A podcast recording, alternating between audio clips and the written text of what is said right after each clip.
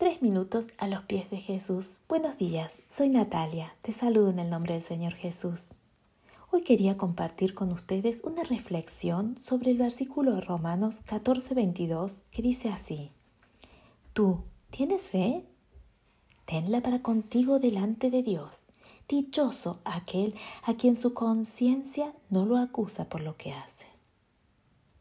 Este pasaje comienza con una pregunta muy importante. ¿Tienes fe? En esta pregunta es que quiero reflexionar hoy con ustedes.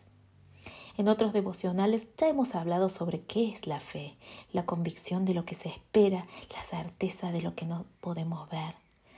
Pero al leer este pasaje tenemos que preguntarnos no solo si tenemos fe, sino si reflejamos esa fe que profesamos. Por supuesto, mi primera respuesta fue claro, yo tengo fe. Y luego me di cuenta que hay algunas veces en que las situaciones, el descontento, el temor nos superan y esa fe queda escondida en algún lugar de nuestro ser. Y saben, esto no debe ser así. Dios no nos abandona y es en esos momentos de dificultad en que Él quiere que recordemos precisamente que Él está ahí, que Él es quien nos da la fuerza, que Él es quien nos da la victoria, quien nos guía. Sí, debemos ser verdaderos cristianos, creyentes y poner en práctica y ser coherentes con lo que decimos y lo que hacemos.